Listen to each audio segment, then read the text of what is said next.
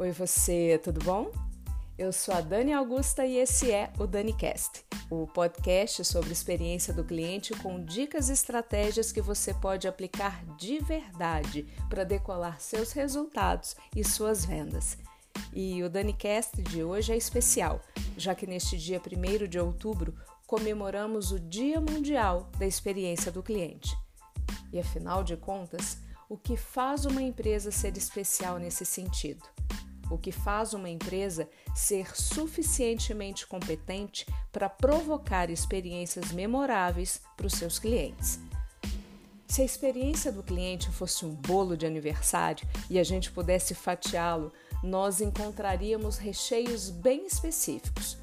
Nós teríamos uma camada de cultura de experiência do cliente que trata do jeito da empresa de fazer as coisas, teríamos uma camada de estratégia de experiência do cliente, onde ficam as definições sobre que tipo de experiência a empresa quer oferecer para os clientes.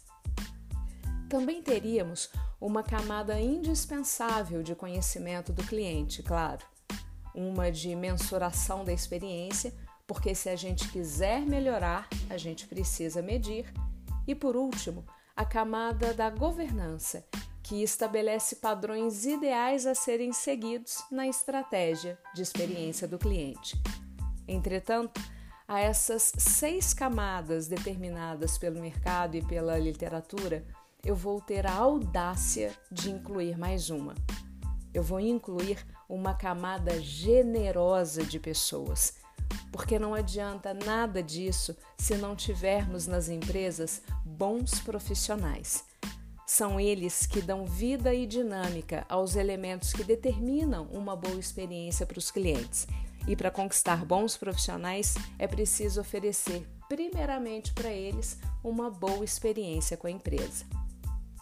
Se a gente não considerar, se não respeitar e se não estabelecer uma relação de confiança com a nossa equipe, jamais alcançaremos nossos objetivos na experiência do cliente. Então, Dê à sua equipe um propósito no qual acreditar, pelo qual batalhar e oferecer o seu melhor. E que esse propósito seja transformar as vidas dos seus clientes através do que vocês vendem. Sua equipe precisa entender que o trabalho que ela faz tem um significado maior do que o lucro. O profissional da sua equipe precisa sentir que ele tem a solução para a vida de alguém e que isso tem um valor muito grande porque quem estabelece o valor do nosso trabalho é o nosso cliente.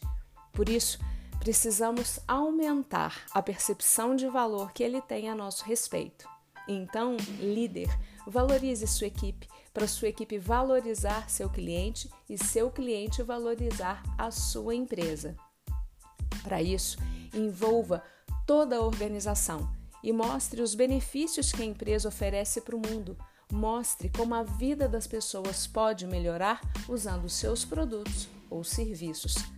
Mostre para sua equipe que ela pode confiar no que ela vende, que ela pode confiar em você.